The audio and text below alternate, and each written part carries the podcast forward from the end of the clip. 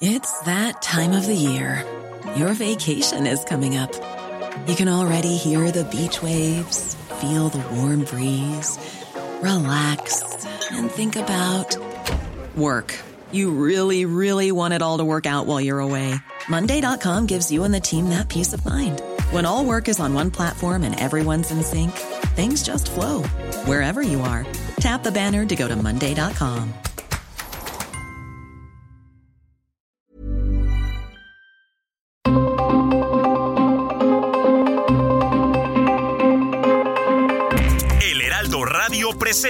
Zona de Noticias con Manuel Zamacona. Zona de Noticias, el epicentro de la información.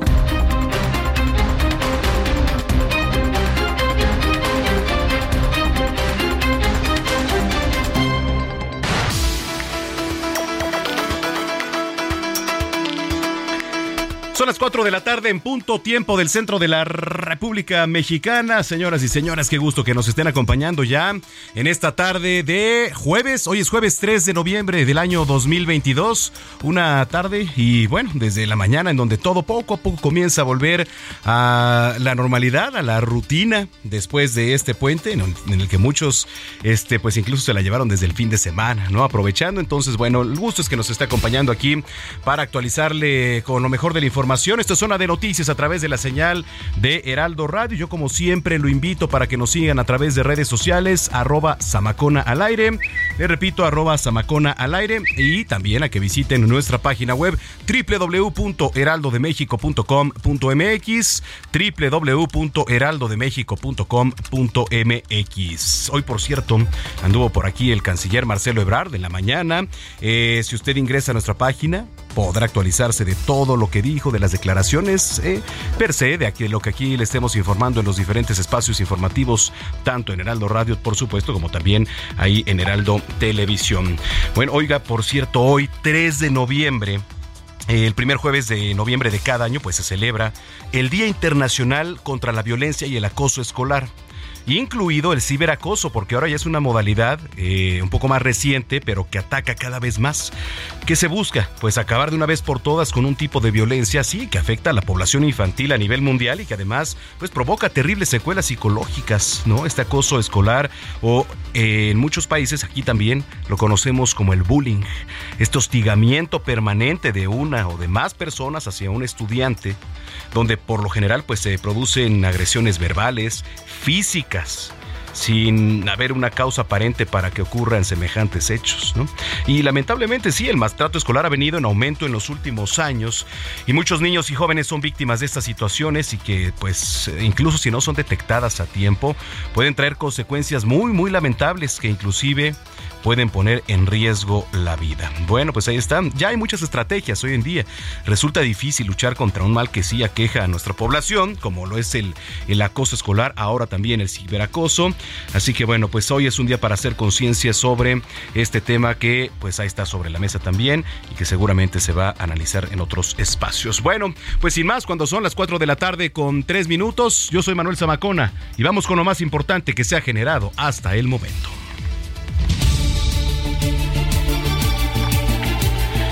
Le platico que el presidente Andrés Manuel López Obrador acusó al Instituto Nacional Electoral de ocultar los resultados de la encuesta sobre la reforma electoral porque no le favorecen al instituto. Por otra parte, López Obrador denunció que hay jueces que han intentado liberar a criminales de alto perfil y puso como ejemplo a Rafael Caro Quintero. Jesús Murillo Caram, ex procurador de la República, salió del Instituto Nacional de Cardiología tras ser dado de alta luego de 14 días de estar internado. La Secretaría de Seguridad Ciudadana confirmó que fue trasladado al Hospital Belisario Domínguez para continuar con su tratamiento y seguimiento médico especializado. El alcalde de Badiraguato, Sinaloa, José Luis López Selenes, anunció que busca construir un museo del narcotráfico. Así lo dijo. Está buscando construir un museo del narcotráfico para generar empleos y atraer, escuche usted, con un museo del narcotráfico buscan atraer turismo a la región. Mientras que el gobernador de Sinaloa, Rubén Rocha, se manifestó en contra de dicha obra. A través de sus redes sociales, el mandatario local rechazó el levantar un recinto cultural dedicado a la cultura del narcotráfico allá en Badiraguato. El Pleno del Senado de la República avaló un paquete de reformas en favor de la justicia para mujeres, dos de esta para aumentar penas en prisión contra las personas que acosen y ataquen con ácido. Lisa se degradó a depresión tropical, ahora continúa en el sur de Campeche. Sus bandas nubosas ocasionan lluvias fuertes e intensas sobre el sureste mexicano y también la península de Yucatán. La Secretaría de Seguridad Ciudadana de la Ciudad de México informó que detuvieron a 227 motociclistas que participaron en estas denominadas rodadas del terror en los diferentes operativos y gracias también a las denuncias ciudadanas. Por trigésima ocasión, Cuba obtuvo este jueves una victoria moral en la ONU, donde 185 países votaron a favor de que Estados Unidos ponga fin al embargo vigente desde hace 60 años. Solo Estados Unidos e Israel votaron en contra de la resolución que contó con la abstención de Brasil y de Ucrania. Oye, los deportes, el defensa internacional del Fútbol Club Barcelona, Gerard Piqué, confirmó que este sábado 5 de noviembre jugará su último partido en el estadio Camp Nou. Va a poner fin a su carrera como profesional al inicio del el parón de la temporada 2022-2023 de la Liga de España, que detendrá actividades por la Copa del Mundo Qatar 2022. Oiga, y el Festival Pal Norte 2023 dio a conocer que por primera vez eh, durará tres días aproximadamente. ¿Cuánto duraba? Creo que dos días, ¿no? Sábado y domingo. La verdad es que nunca he ido. No, pero supongo que duraba dos. Ahora va a durar tres días y contará con nueve escenarios. Hoy se dio a conocer que sus invitados van a ser, y destacan por ahí, Billie Eilish, Blink 182, The Killers y Sebastián Yatra. Son las con seis. este es el resumen hasta el momento de noticias. Soriana refrendamos nuestro compromiso con todos los mexicanos, protegiendo la economía familiar, ya que con nuestra canasta aliada ponemos al alcance de todos productos como arroz, frijol, azúcar y mucho más al precio más bajo. Sí, al más bajo, porque estamos de tu lado. Soriana, la de todos los mexicanos. Bueno, pues ya son las 4 de la tarde con 7 minutos en el tiempo del centro. Le platicaba que el presidente López Obrador no está de acuerdo en que los jueces mexicanos dejen en libertad a delincuentes como el caso de Rafael Caro Quintero. Vamos a enlazarnos con Iván Saldaña que nos tiene la información. Adelante Iván, ¿cómo estás? Buena tarde. ¿Qué tal Manuel, amigos del auditorio? Buenas tardes. Dice el presidente que ve placa con maña eh, precisamente eso, en que los jueces del país pues dejen en libertad a delincuentes de alto vuelo como Rafael Caro Quintero dice para afectar a pues a su gobierno y le llegue también así reclamos de Estados Unidos como fue el caso de cuando liberaron a este capo Rafael Caro Quintero.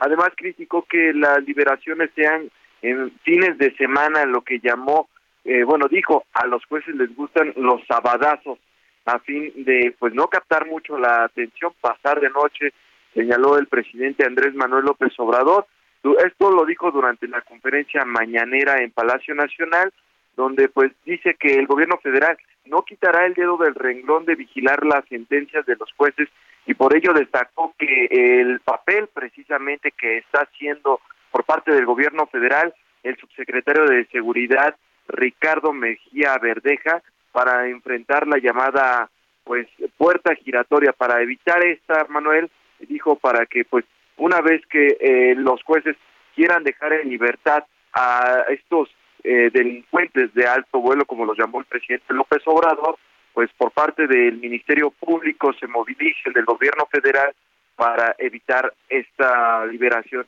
de los delincuentes. Eh, el presidente, de hecho, presumió mucho la labor que ha hecho el subsecretario Ricardo Mejía Verdeja y esto, pues, sin pregunta de por medio Manuel Auditorio. Híjole, bueno, pues así las declaraciones del presidente. Te agradezco mucho la información, Iván. Buenas tardes. Muy buenas tardes. Mire, eh, vamos a platicar con el doctor Juan Jesús Garza Onofre. Él es investigador del Instituto de Investigaciones Jurídicas de la Universidad Nacional Autónoma de México, a quien saludo con mucho gusto y agradezco que nos haya tomado la llamada. Doctor, buena tarde. Estimado Manuel, ¿qué tal? Buenas tardes. Gracias por la invitación y un saludo a todo tu auditorio. Muchas gracias. ¿Qué opina de lo que dice el presidente López Obrador, eh, asegurando que los jueces mexicanos pues están dejando en libertad a criminales de alto perfil? A ver, eh, creo que esto ha sido eh, bastante, bastante bochornoso y reiterativo durante todo el sexenio. El presidente de la República se ha entrometido y ha afectado la independencia y la autonomía del Poder Judicial y de, en general del funcionamiento del sistema de justicia.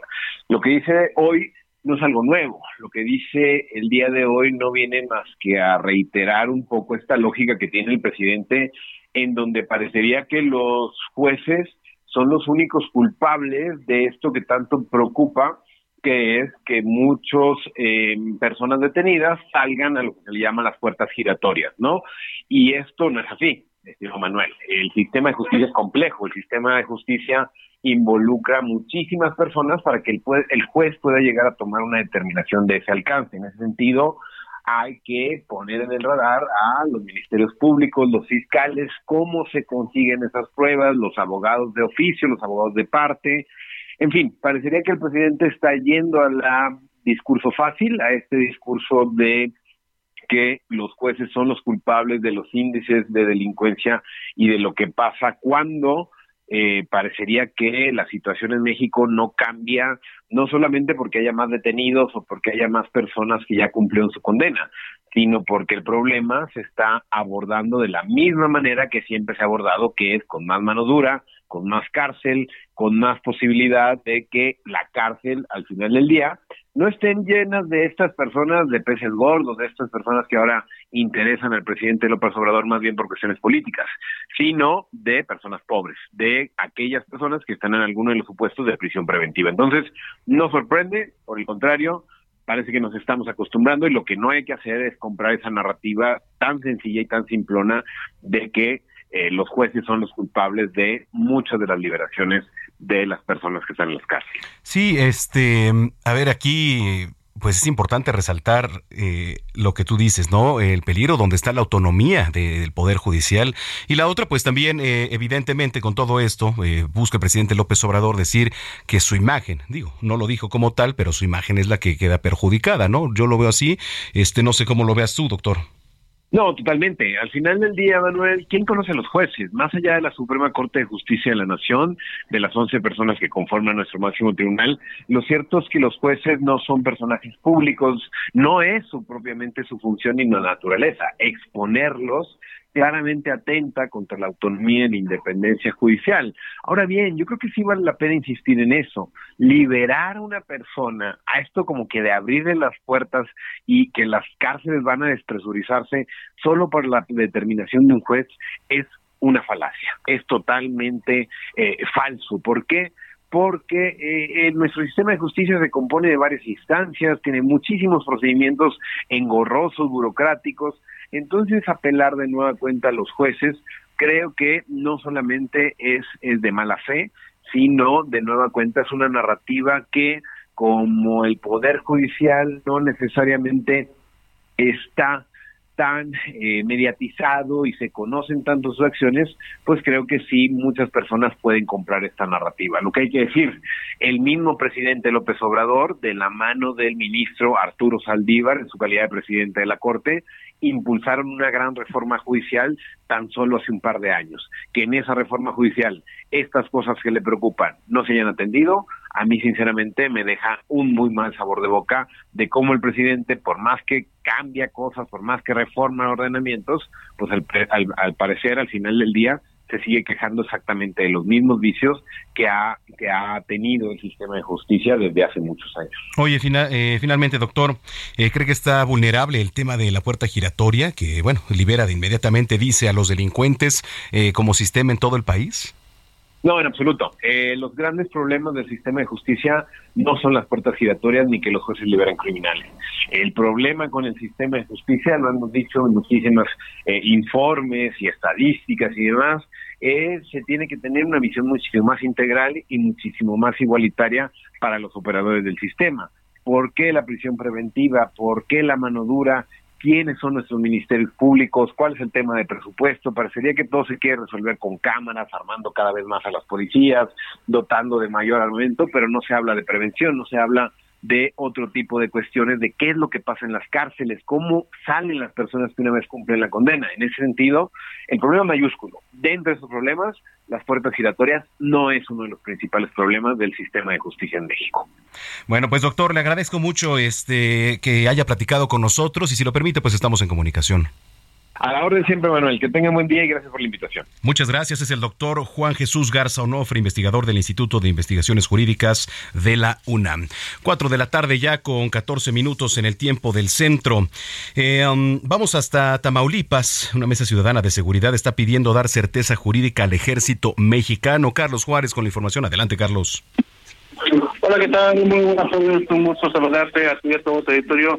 Te comento que, bueno, pues la mesa de Seguridad de aquí Tamaulipas manifestó que ven con buenos ojos que el ejército mexicano, así como los elementos de la Secretaría de la Marina, estén participando en los temas de seguridad pública. Sin embargo, hizo un exhorto para que justamente eh, los diputados y los senadores se pongan a trabajar en darle certeza jurídica a estos militares y marinos.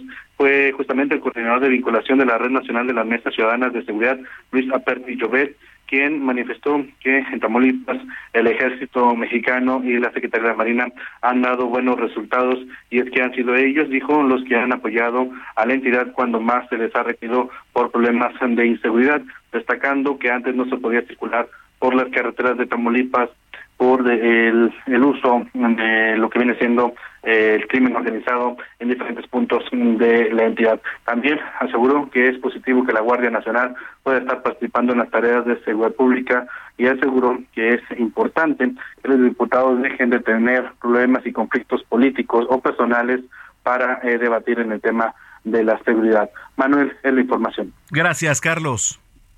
Muy buenas tardes. Buenas tardes, Carlos Juárez, desde Tamaulipas. Saludos, por cierto, a todos los que nos escuchan allá.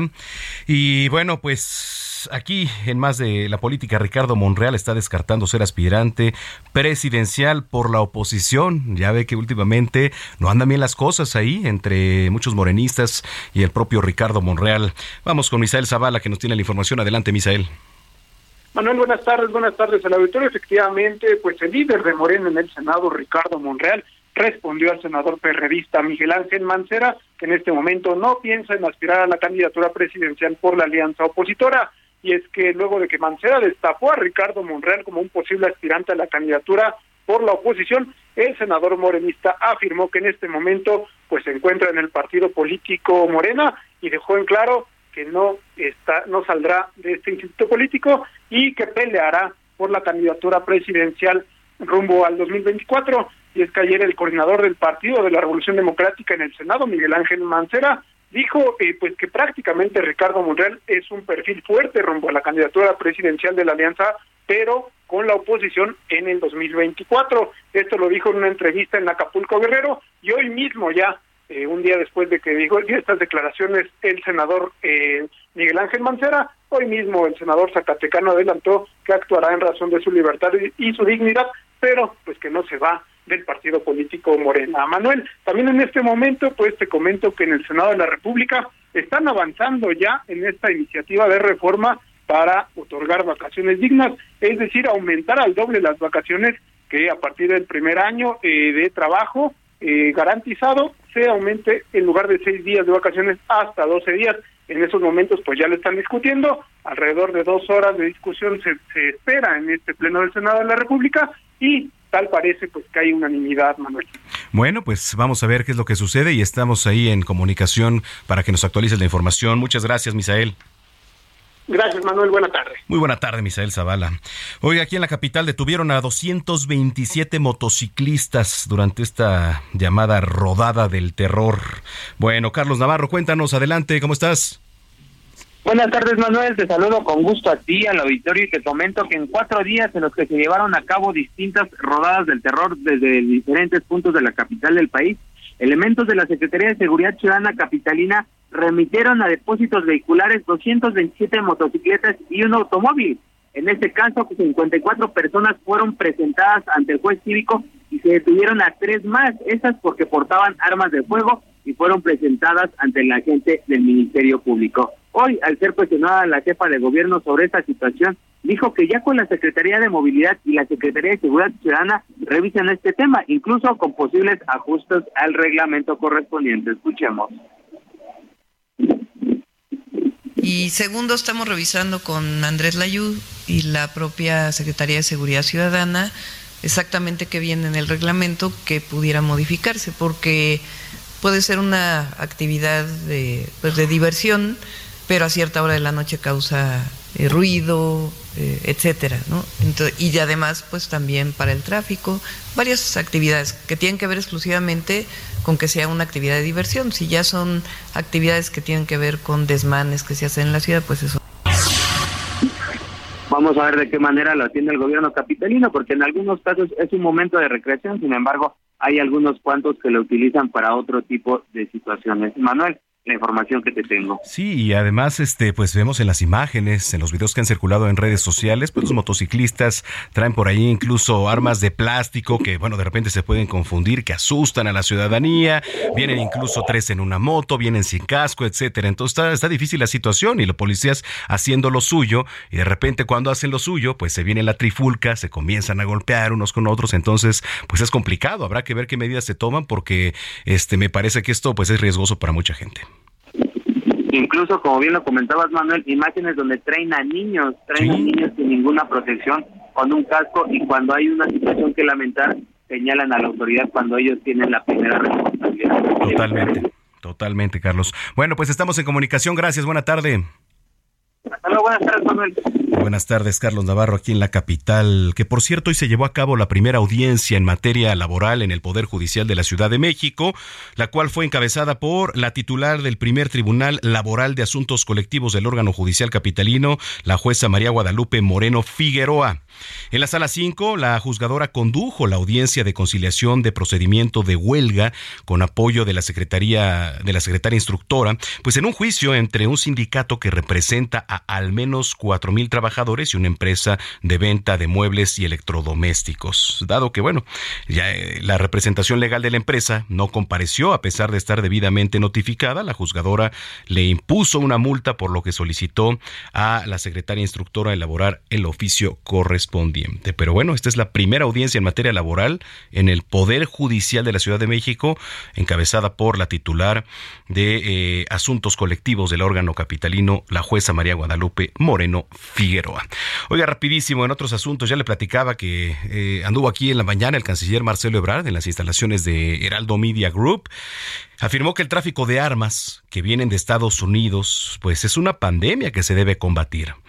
Eh, estuvo en entrevista eh, y tras participar en la conferencia internacional El negocio de la letalidad, que tiene que ver con el tráfico de armas en México, el Colegio de México aseguró que ese combate debe continuarse, ya que se hizo un plan de acción en el marco de este famoso entendimiento bicentenario. Bueno, también dijo que el gobierno mexicano observa que Estados Unidos aumentó 30% la tasa de homicidios en algunos estados donde se ha liberado el acceso de las armas. Esto fue parte de lo que dijo Marcelo Ebrard. Um, mire, en su presentación el canciller refirió que se han incautado entre el primero de enero de 2020 al 22 de septiembre de este año, 55.996 armas en México, principalmente le va, ¿eh? zonas fronterizas. Tijuana, Ahí por lo menos se llevan 3.201. En Ciudad Juárez, 2.179 y Guadalajara, 1.217. Entonces, bueno, pues ahí está. Finalmente mostró gráficas del tipo de armas que llegan a México, como un rifle Barrett, eh, Barrett, perdón, Barrett es el de, un Barrett M8 2A, y bueno, entre otras que se detectan que, aquí, llegan aquí a nuestro país. ¡Qué barbaridad! Bueno, nos vamos a ir a una pausa, pero en el resumen de noticias les platicaba que el Festival Pal Norte 2023 ya dio a conocer que por primera vez va a durar tres días duraba dos, ahora va a durar tres días, que generalmente se hace ahí en el Parque Fundidor en Monterrey. Va a contar con nueve escenarios y hoy se dio a conocer algunos de sus invitados. Ahí va Blink 182, The Killers, Sebastián Yatra y también Billy Eilish. Billy Eilish. Estamos, ¿Qué vamos a escuchar? ¿Sebastián Yatra? Ojos marrones de Sebastián Yatra. Bueno, con eso nos vamos a ir a una pausa, no sin antes recordarle nuestras redes sociales a donde nos puede escribir qué opina de lo que le platiqué al inicio de este espacio. ¿Qué opina de hacer un museo dedicado al narcotráfico en Badiraguato? Hacer un museo del narcotráfico en Badiraguato es lo que está proponiendo el alcalde de allá, para atraer turismo. Es la manera de atraer turismo. Escríbame por favor en redes sociales, arroba Samacona al aire, le repito, arroba Samacona al aire. Y regresando voy a leer sus comentarios. 4 con 24, usted está en zona de noticias. Ya volvemos.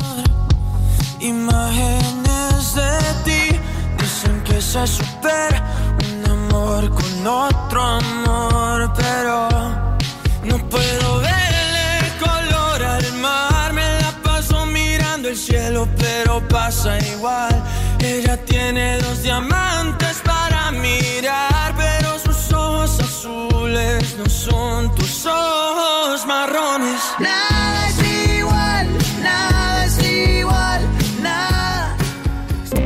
Vamos a una pausa y regresamos con Manuel Zamacona a Zona de Noticias.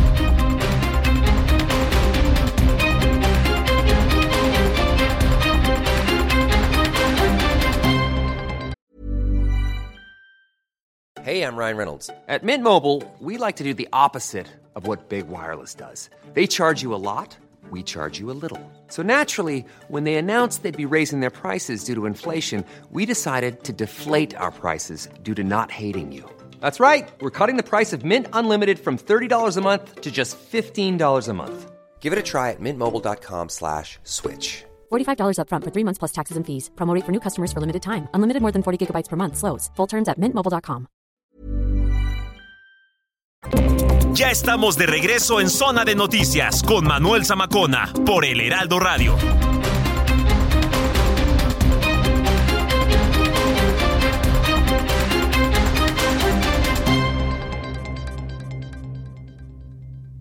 Soriana refrendamos nuestro compromiso con todos los mexicanos, protegiendo la economía familiar, ya que con nuestra canasta aliada ponemos al alcance de todos productos como arroz, frijol, azúcar y mucho más al precio más bajo. Sí, al más bajo, porque estamos de tu lado. Soriana, la de todos los mexicanos. La batalla entre la comida saludable y la chatarra. Oye, mi amiga, vente conmigo. Si tienes antojo, yo te voy a llenar. Claro que te llena.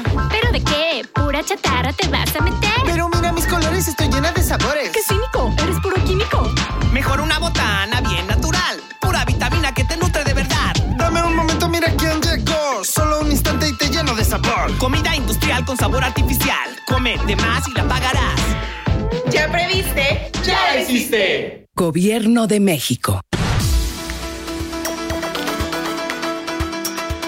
Son las 4 de la tarde con 31 minutos en el tiempo del centro del país. Eh, mire, el 3 de noviembre se celebra también el Día Mundial del Sándwich. Ya sabe que para todo hay días, ¿no? para todo hay fechas para conmemorar, para hacer reflexión, eh, etcétera, ¿no? Y una de las fechas, dice por acá, más sabrosas del calendario eh, es el sándwich, uno de los platillos más populares y variados que existen a nivel mundial. Eh, ¿Y por qué se celebra? Porque muchas franquicias de comida rápida que sirven este plato han decidido transformar esta festividad en un evento por todo lo alto, como en el caso de Subway, por ejemplo, esta marca de este pues baguette, sándwich, que durante esta jornada recuerda, eh, recauda, perdón, dinero para alimentar a personas pues menos favorecidas. Entonces, pues bueno, la historia de este plato, dice por acá, es un poco curiosa porque se remonta al siglo XVIII y específicamente a la fecha de nacimiento del inglés John Montague. Y bueno, se cuenta que este hombre era un fiel aficionado a las partidas de cartas, pero también a la buena cocina, y entonces así para evitar ensuciar los naipes, envolvía la carne en dos rebanadas de pan, dando origen al plato que conocemos como sándwich. Bueno, eso dice por acá, vaya usted a saber. Vamos a las calles de la capital. ¿Quién anda en las calles de la capital? Alan Rodríguez, adelante Alan. Hola, ¿qué tal Manuel? Amigos, muy buenas tardes. Continúan los bloqueos en el eje central Lázaro Cárdenas, a la altura de la avenida Juárez y también a la altura de la avenida Hidalgo. Esto está afectando a todas las personas que se desplazan con rumbo hacia la zona norte y los cortes por parte de la Policía Capitalina para desviar los vehículos se registran a la altura de la avenida Fray Servando. Se trata de estudiantes de la Escuela Normal Rural de Carmen Cerdán, esto en el estado de Puebla, quienes están haciendo la solicitud de que sea pues cambiada el cuerpo directivo por completo, ya que denuncian diversos actos e irregularidades con la administración de los recursos, dejando en estos momentos y desde hace ya varios meses a las estudiantes de este internado sin eh, la ración de alimentos. Por este motivo eh, permanecen en este campamento, en este bloqueo desde las 11 de la mañana, ya son cerca de cinco horas las que ellos se encuentran en este punto y por ese motivo la circulación se encuentra completamente afectada en esta zona del eje central Lázaro Cárdenas, la avenida Izazaga y también en la zona de Fray Servando. Como alternativa les ofrecemos la avenida Congreso de la Unión que les estará ayudando a salir de este primer cuadro de la Ciudad de México. Es el reporte que tenemos. Gracias por el reporte, Vial Alán. Estamos al pendiente. Buenas tardes. Muy buenas tardes. Eh, la Comisión Nacional del Agua y el Servicio Meteorológico Nacional están informando que la tormenta tropical Lisa se degradó a depresión tropical minutos después del mediodía de este jueves 3 de noviembre. Sin embargo, eh, se encuentra en la tierra y entre los estados de Tabasco, de Campeche. De acuerdo con ambos organismos, el centro de Lisa está a 95 kilómetros al sureste de Ciudad del Carmen, en Campeche, y la, la depresión presenta vientos máximos sostenidos de 55 kilómetros por hora, rachas de 75 kilómetros y se desplaza hacia el oeste a 17 kilómetros por hora. Entonces, eh, están informando que durante las próximas horas, y ojo para quienes nos escuchan por allá, sus bandas nubosas van a ocasionar lluvias intensas en los estados de Quintana Roo, Campeche, Chiapas, Tabasco y también en el sur de Veracruz. Y también lluvias muy fuertes en eh, los estados de Yucatán y Oaxaca. Las lluvias eh, podrían originar incremento en los niveles de ríos y arroyos, deslaves, inundaciones por ahí en zonas bajas. Entonces, están asegurando que se descontinuó por ahora la zona de prevención por efectos de la tormenta tropical en los territorios mexicanos. Eh, aquí, aquí le vamos a estar dando seguimiento minuto a minuto. Usted puede ingresar a nuestra página www.heraldodemexico.com.mx. Le repito, www www.heraldodemexico.com.mx. Bueno, este vamos a hacer enlace con Noemí Gutiérrez. El canciller Marcelo Ebrard aseguró que el bloqueo de Estados Unidos a Cuba fue un fracaso. Noemí, adelante con la información. Hola, muy buenas tardes. Pues comentarte que el canciller Marcelo Ebrard participó en la conferencia internacional El negocio de la, de la letalidad, el tráfico de armas en México, en el Colegio de México. Fue al final de su participación que en entrevista habló de este tema.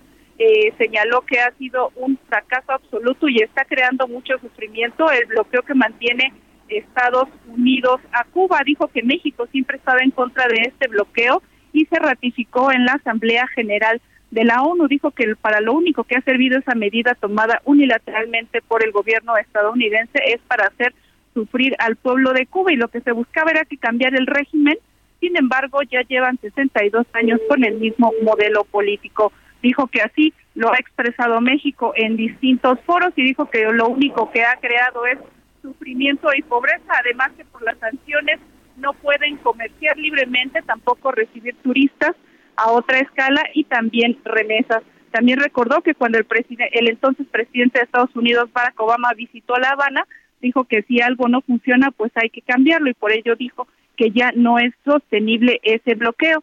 Ya en otro tema te comento que también eh, señaló que se redujo el flujo migratorio, sobre todo el que proviene de Venezuela, y aunque, bueno, intentó dar algunas cifras, dijo que este número se ha desplomado, ya que tan solo el día de ayer solo ingresaron 130 venezolanos a nuestro país. Parte de los temas que se trataron hoy con el secretario de Relaciones Exteriores, Marcelo Ebrard. Muchas gracias por el reporte, Noemí. Buenas tardes. Muy buenas tardes. En el transcurso de esta semana comenzaron a arribar a los bosques del oriente michoacano las primeras mariposas monarca, pues que cada año emigran hacia esta entidad para invernar.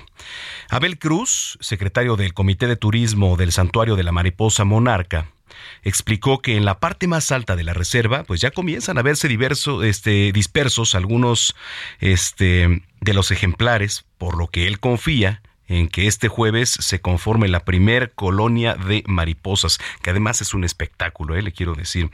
Eh, adelantó que los integrantes del Rosario ya están listos también para recibir a las mariposas y abrir al público este santuario de monarcas más grande del mundo, el próximo viernes 18 de noviembre. Los costos de la entrada, dijo, bueno, se van a mantener como el año pasado. Ahí le van 50 pesos los niños y 80 pesos adultos. También seguramente, bueno, hay descuentos especiales para adultos mayores, eh, um, estudiantes quizá, no lo sé, pero pues siempre hay ofertas. Eh, um, traslado también hacia la cima en caballo. Es padrísimo hacer este recorrido, ¿eh? Se va a ofrecer traslado hacia la cima en caballo por un costo de 300 pesos, ida y vuelta. Además, o solo la ida o solo el regreso al parador. Um, se espera un buen arribo de mariposas pese a la persistencia de la plaga de, fíjate, esta plaga que, bueno, también es eh, bastante mortal, descortezador, que es un insecto, un insecto que está pegando duro ahí en la zona núcleo para combatir la plaga, autoridades y ambientalistas están realizando labores de inspección y de derribo de árboles plagados. Entonces, bueno, pues si usted tiene oportunidad de ir a Michoacán y darse una vuelta a ver el santuario de la mariposa monarca, hágalo. Hágalo porque la verdad es que sí es un espectáculo. Ya son las 4 de la tarde con 39 minutos. En Soriana refrendamos nuestro compromiso con todos los mexicanos, protegiendo la economía familiar, ya que con nuestra canasta aliada ponemos al alcance de todos productos como arroz, frijol, azúcar y mucho más al precio más bajo. Sí, al más bajo, porque estamos de tu lado. Soriana, la de todos los mexicanos. Antes de ir a los espectáculos con Nayeli Ramírez, que ya está por bajar, aquí de la redacción de El Heraldo de México, le platico que el gobernador Cuauhtémoc Blanco, gobernador de Morelos, y su homóloga Evelyn Salgado, de Guerrero firmaron convenio de colaboración en materia de seguridad y procuración de justicia para blindar los límites entre lo que es Morelos y Guerrero. Este encuentro se llevó a cabo la mañana de este jueves en la sala de gabinete de Casa Guerrero Chilpancingo de los Bravo Guerrero, donde además de estar presente el senador Félix Salgado Macedonio, pues intercambió información en materia de seguridad y aseguraron que este primer encuentro va a permitir también sumar esfuerzos y coordinación. Estuvieron por ahí acompañados por los secretarios de, gobierno, los titulares de seguridad pública, así como los fiscales. Ya se dio cuenta de que el objetivo es establecer acciones en los municipios y zonas colindantes de dichas entidades bajo estrategias de capacitación, operaciones policiales, inteligencia y prevención social del delito. Bueno, pues ahí está. Esto le repito, en los límites de Morelos y también de Guerrero. Bastante falta hace ahí la seguridad porque son eh, a veces zonas colindantes en donde el crimen organizado, en donde los delincuentes pues hacen de las suyas hacen de las suyas con cobro de piso también, retenciones o detenciones también en accesos carreteros, entonces pues es muy importante. Vamos con Mario Miranda. Eh, adelante con la información, Mario. Manuel, ¿qué tal? Muy buenas tardes. Nos encontramos aquí en la zona de Tláhuac, exactamente afuera del Hospital Belisario Domínguez, donde esta mañana fue trasladado el ex procurador de la República Mexicana, Jesús Murillo Caram. Recordar que pues ha tenido en estos últimos días padecimientos ¿Se cortó la comunicación? Bueno, ahorita retomamos la comunicación porque tiene información del ex procurador Jesús Murillo Caram. Cuatro de la tarde, 41 minutos. Zona de espectáculos con Nayeli Ramírez.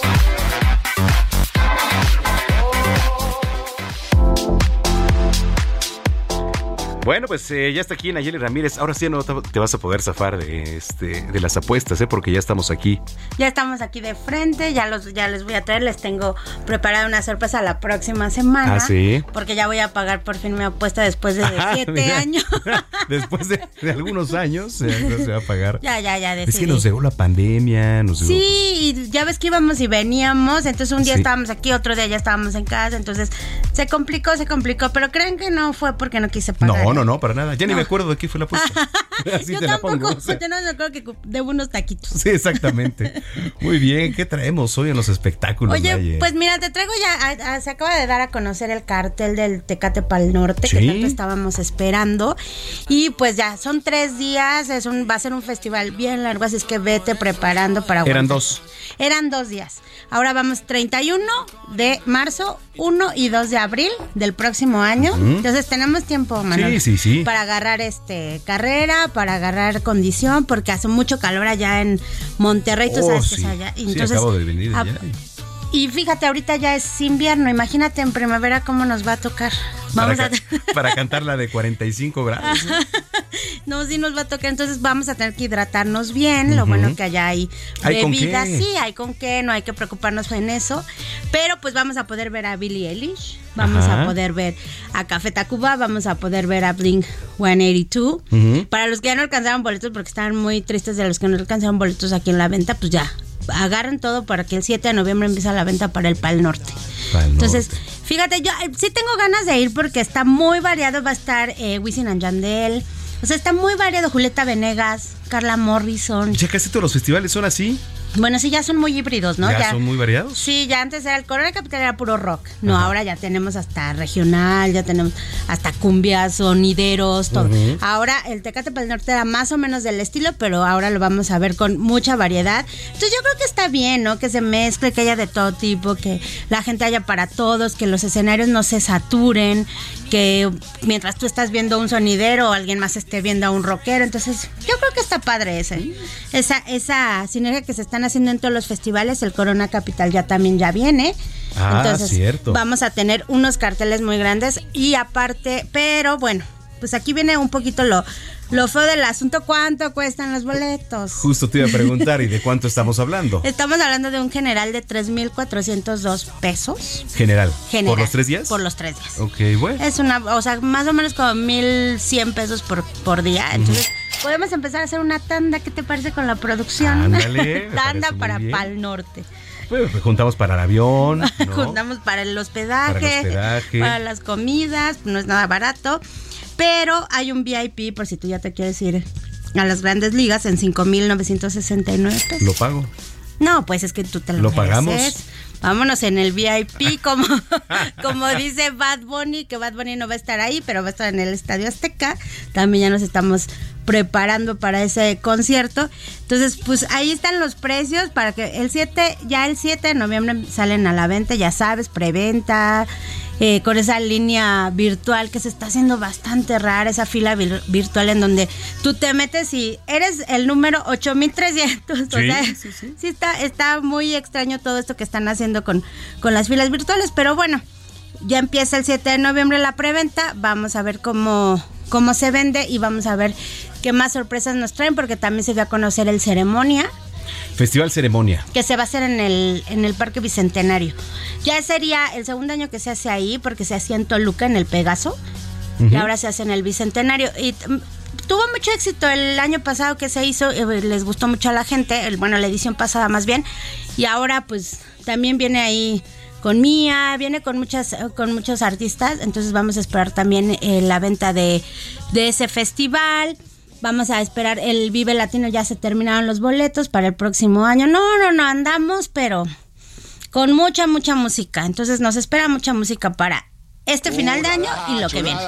Ok, no, pues a alistarnos, a ahorrar, porque para quienes gustan los festivales, pues tienen que ahorrar. Sí, es una buena inversión para eso también. Ajá, y luego viene Coachella, todavía no dan el, el line pero obviamente te lo voy a tener aquí en exclusiva y pues a ver cómo, a ver si nos vamos, ¿no? Pero por supuesto, tú dices. Ya transmitimos desde allá. Ándale. Ya ves que hicimos enlaces el año pasado. Hicimos este enlaces, sí, sí, Estábamos por allá. Pues sí, ya casi es Navidad, ahora ya están rolando los videos de Luis Miguel cantando. Ajá, los villancicos. No, los villancicos, ya se pasó todo, se va de volada, mi Se va de volada. Pero bueno, ya está en este nuevo horario a ver cómo nos ¿Cómo nos acomodamos? Me parece excelente. ¿Dónde te seguimos en redes sociales? Arroba Nayemay en mi Twitter e Instagram y en todas las plataformas del Heraldo Media Muchas gracias. No, gracias a ti, Manuel. Bonita tarde a todos. Buena tarde. 4 de la tarde ya con 47 minutos.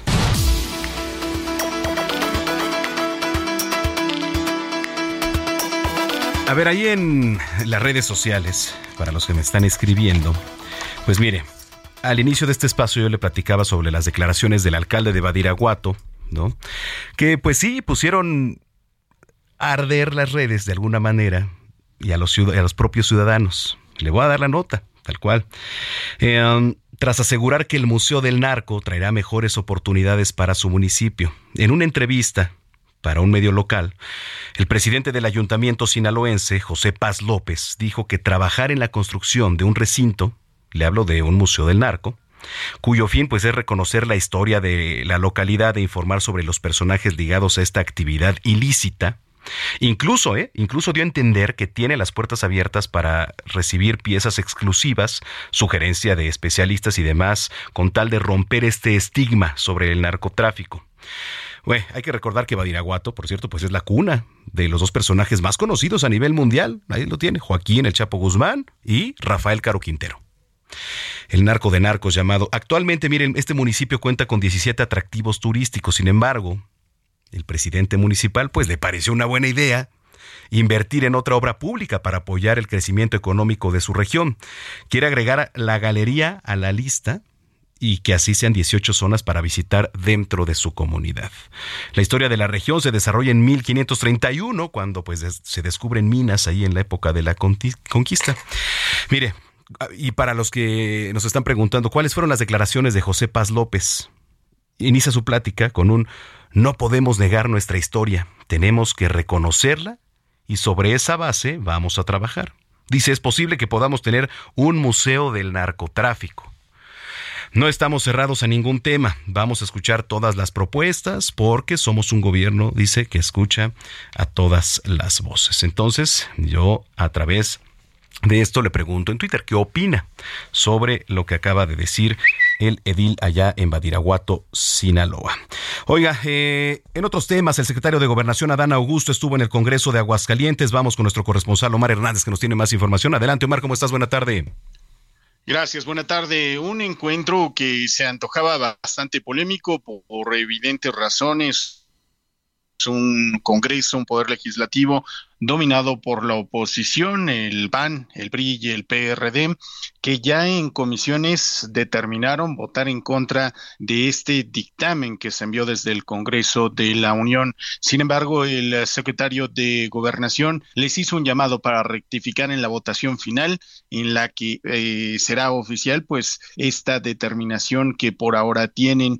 La gobernadora Tere Jiménez lo recogió, lo acogió bastante, eh, bastante bien eh, incluso pues le dio las facilidades para no encontrarse de lleno con los medios de comunicación. Tú lo sabes, ha polemizado mucho en los últimos días y bueno, perdón, esta situación con la gobernadora pues realmente eh, vino a, a tratar de suavizar un poquito las cosas en Aguascalientes, donde dijo el gobierno federal tiene mucho interés porque la seguridad pública continúe, ya que es el tercer estado con mayor tranquilidad en el país. Así las cosas del secretario quien tenía pensado viajar hacia Zacatecas, pero canceló esta gira por la muerte del diputado migrante en la vecina entidad. Es el reporte. Bueno, pues ahí está. Este, te agradezco mucho y seguimos en, en comunicación. Estamos al pendiente. Estamos al pendiente. Bueno, este, a los que nos escriben en redes sociales, muchísimas gracias. Saludos a mi buen Eduardo Alalo Calderón, que nos está escuchando, y así como Lalo, que ustedes están en sintonía y participando a través de las redes sociales. Dice por acá, de la Ricardo Zamacona acerca del Museo Narco. Todo depende del enfoque que se le dé, que no hagan apología del delito, solamente información. Hay un museo interesantísimo que se llama Instrumentos de Tortura. Es itinerante y lo patrocina la Comisión Interamericana de Derechos Humanos. Sería lo mismo mientras no sea apología. Sí, eh, estoy de acuerdo contigo, estoy de acuerdo contigo, eh, la verdad es que sí. Por aquí dice, eh, ojo, en otro noti, el alcalde de Barigoto nunca dijo que se haría eso un museo del narcotráfico. Bueno, pues ahí están las declaraciones. Ahí están las declaraciones. Yo nada más le digo lo que aquí está ocurriendo a lo largo y ancho de nuestra República Mexicana. Por cierto, eh, ha crecido más de 120% los feminicidios allá en Jalisco. Otro tema que de verdad es escabroso. Ya es hartante lo que ocurre allá en Jalisco. Mayeli Mariscal, adelante. Muy buenas tardes. En el marco del cuarto informe de gobierno en materia de seguridad, Enrique Alfaro presumió que los índices delictivos en Jalisco están por debajo de la media nacional, pese a que en los primeros años de su administración hubo aumentos significativos como los feminicidios que crecieron hasta 121%. Tan solo de enero a septiembre de este año en el estado han sido asesinadas 152 mujeres, en promedio un crimen cada tercer día, pero solo 22 fueron tipificados como feminicidios feminicidios. Esto de acuerdo con información del Secretariado Ejecutivo del Sistema Nacional de Seguridad Pública. El mandatario estatal el pasado martes señaló que hasta octubre iban 38 feminicidios, es decir, en solo un mes hubo 16 crímenes más. Además, al analizar los primeros años de la gestión de Alfaro Ramírez, destaca que en 2018 recibió el Estado con 33 casos, pero solo en un año, en 2019, la cifra se duplicó al pasar a 65, así lo señala esta estadística federal. Además, en 2020, se mantuvo con 68 carpetas de investigación, pero el año pasado creció en 73 casos, es decir, un incremento de 121%. Así es como destaca este organismo federal, aunque el propio Enrique Alfaro aseguró en su informe que fueron 83 los feminicidios con los que cerró el 2021. Además, entre los casos emblemáticos está el de Luz Raquel, quien pese a contar con una orden de restricción en contra de su presunto agresor, no se evitó el desenlace fatal el pasado 16 de julio de este año caso que tampoco se ha resuelto, pero que sí hay una versión de autoagresión, esta emitida por parte del fiscal estatal Luis Joaquín Méndez Ruiz. Sobre el tema, Lucía Almaraz, abogada y experta en seguridad de la Universidad del Valle de Atemajac, destacó que habría que preguntarles a las colectivas feministas si los datos son certeros, luego de que Alfaro aseguró que ha disminuido este delito en 54.2% según sus propias cifras. En su informe presentó gráficas con sus datos hasta octubre del 2022, sin considerar los últimos meses del año cuando las estadísticas señalan que aumentan estos ilícitos. Desde Guadalajara, Mayeli Mariscal, Heraldo Radio. Muchas gracias y con esto nos vamos. Mañana tenemos una cita aquí en punto de las 4 de la tarde en zona de noticias. Yo soy Manuel Zamacona, arroba Zamacona al aire. Continúe con la programación de Heraldo Radio. A continuación, el referente con el maestro Javier Solózano que ya anda por aquí. Que pasen buena tarde, buen provecho a los que están comiendo. Y hasta entonces. Cuando amanezca otra vez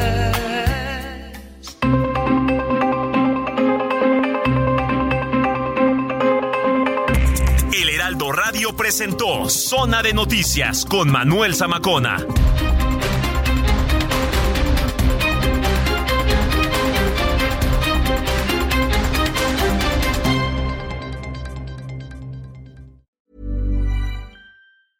If you thought the only way to get a more defined jawline with natural looking results was through surgery, think again. Juvederm Volux XC is a non surgical injectable gel filler that improves moderate to severe loss of jawline definition and can help you achieve natural looking results with little downtime. Even better, this improved definition lasts up to one year with optimal treatment. No maintenance required. Improve jawline definition for a smooth, sculpted look with Juvederm Volux XC. For important safety information and to find a licensed specialist, visit juvederm.com. That's J U V E D E R M.com. Not for people with severe allergic reactions, allergies to lidocaine, or the proteins used in Juvederm. Common side effects include injection site redness, swelling, pain, tenderness, firmness, lumps, bumps, bruising, discoloration, or itching. There's a risk of unintentional injection into a blood vessel, which can cause vision abnormalities, blindness, stroke, temporary scabs, or scarring. Talk to a licensed specialist to find out if it's right for you.